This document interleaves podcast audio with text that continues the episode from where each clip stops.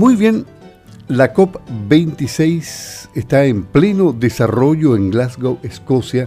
Esta semana termina. Ya supimos que más de 100 países adoptaron compromisos bastante ambiciosos. Chile también los suscribió. En línea forma parte importante del cumplimiento de las metas en Chile porque ellos aportan con la investigación para que se aplique después el conocimiento. Vamos a conversar hoy con Marta Alfaro, subdirectora de Investigación, Desarrollo e Innovación de Línea, que ha desarrollado un intenso trabajo en el último tiempo. Hace una semana, cuando comenzaba la COP26, justamente ella se refirió al tema respecto a lo que se había hecho en los años pasados, cómo se proyecta al futuro Chile a través de línea. Marta, ¿cómo está? Buenos días, le habla Luis Márquez. Muy buen día, ¿cómo está? ¿Cómo, ¿Cómo ha visto el desarrollo de la COP26 en estos días? ¿El compromiso se ve ambicioso? ¿Lo podremos cumplir al 2030, al 2040, al 2050? La COP efectivamente está entrando a su segunda semana, la semana final de las negociaciones.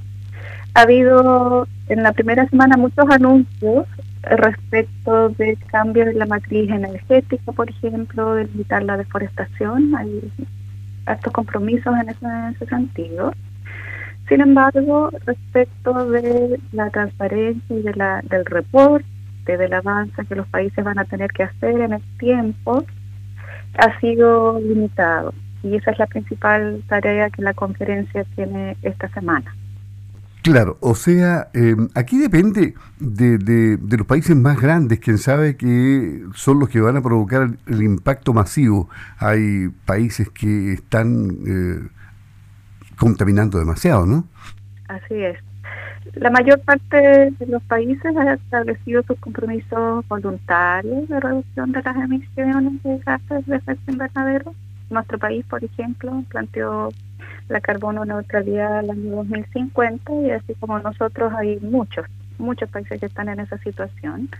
Lamentablemente algunos de los países más grandes como China han planteado esa meta posterior al 2050, entre el 2050 y el 2100. Ahí está China, por ejemplo, también Australia. Entonces, el esfuerzo debe ser común para lograr mantener la temperatura del planeta en 1.5 grados Celsius, que es la gran, el gran desafío. ¿Qué tan importante es Brasil en Sudamérica que cumpla con las metas que se fijen a nivel global y las que fije ese país?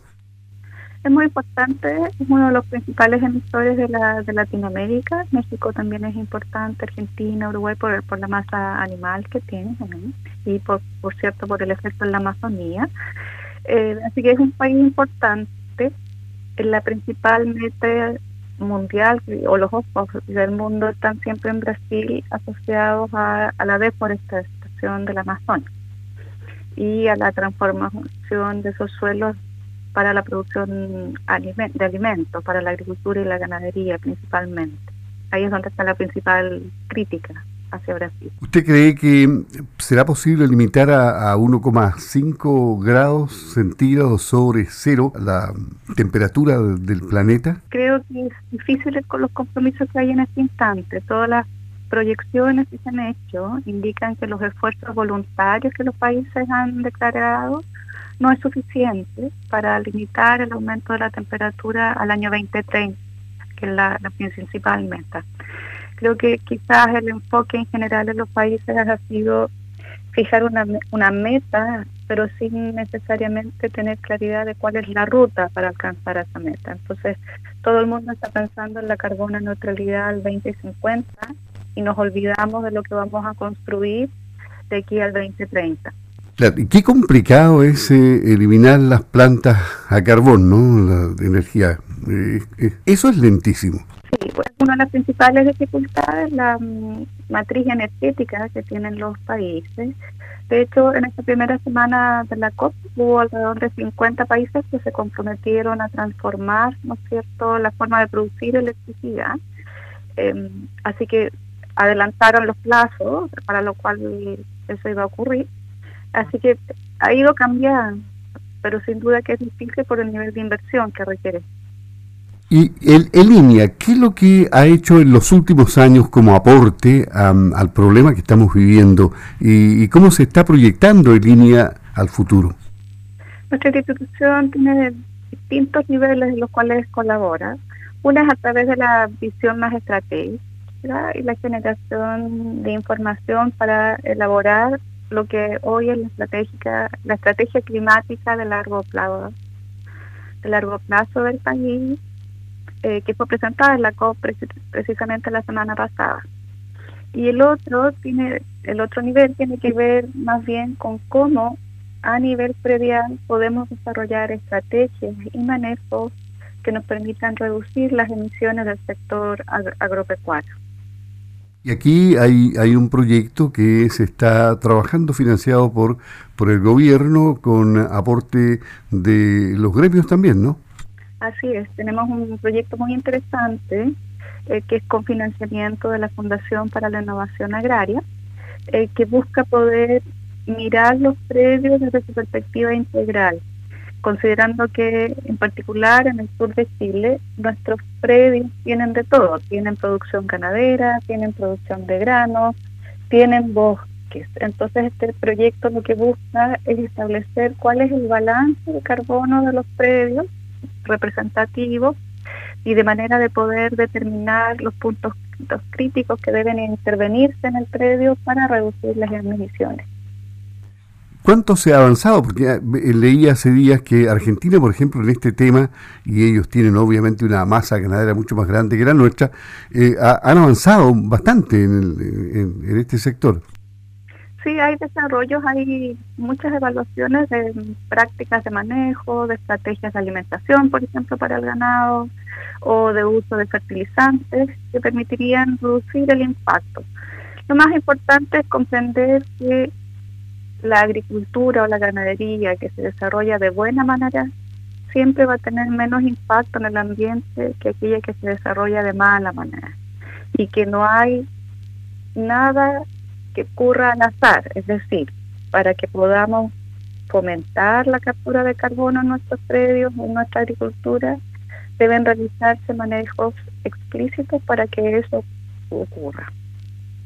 Y, en el sentido del tiempo, ¿cuánto plazo, hay, hay un plazo específico para el término de este estudio que ustedes realizan? ¿Cuánto tiempo ha pasado desde que comenzó? Eh, ¿Cuánto va a culminar? Sí, este proyecto va a culminar en mayo del próximo año y esperamos ya hacia fines del próximo mes tener los resultados iniciales eh, como parciales para, para conversar con los socios estratégicos. El proyecto cuenta con el apoyo de los gremios de la zona sur del país, del ámbito ganadero o agrícola, frutícola incluso, em, para la zona sur. Así que esperamos discutir con ellos los resultados preliminares dentro del próximo mes y los resultados finales ya van a estar a inicio del próximo año, primer trimestre del próximo año. Y en paralelo, ¿qué otro tipo de investigaciones eh, se están desarrollando en este momento en línea y que usted le asignaría importancia en el momento en que vivimos? Tenemos varios proyectos orientados a mejorar la eficiencia de la nutrición animal de, de las vacas lecheras y ahí tenemos la evaluación de distintas estrategias de alimentación, el uso de oleaginosa, por ejemplo, o de algunos aditivos que son reconocidos a nivel mundial porque permiten reducir las emisiones de metano. Estamos trabajando asimismo con la incorporación de algas de origen marino como potencial suplemento para la producción animal, puesto que también se reconoce que pueden reducir las emisiones de metano.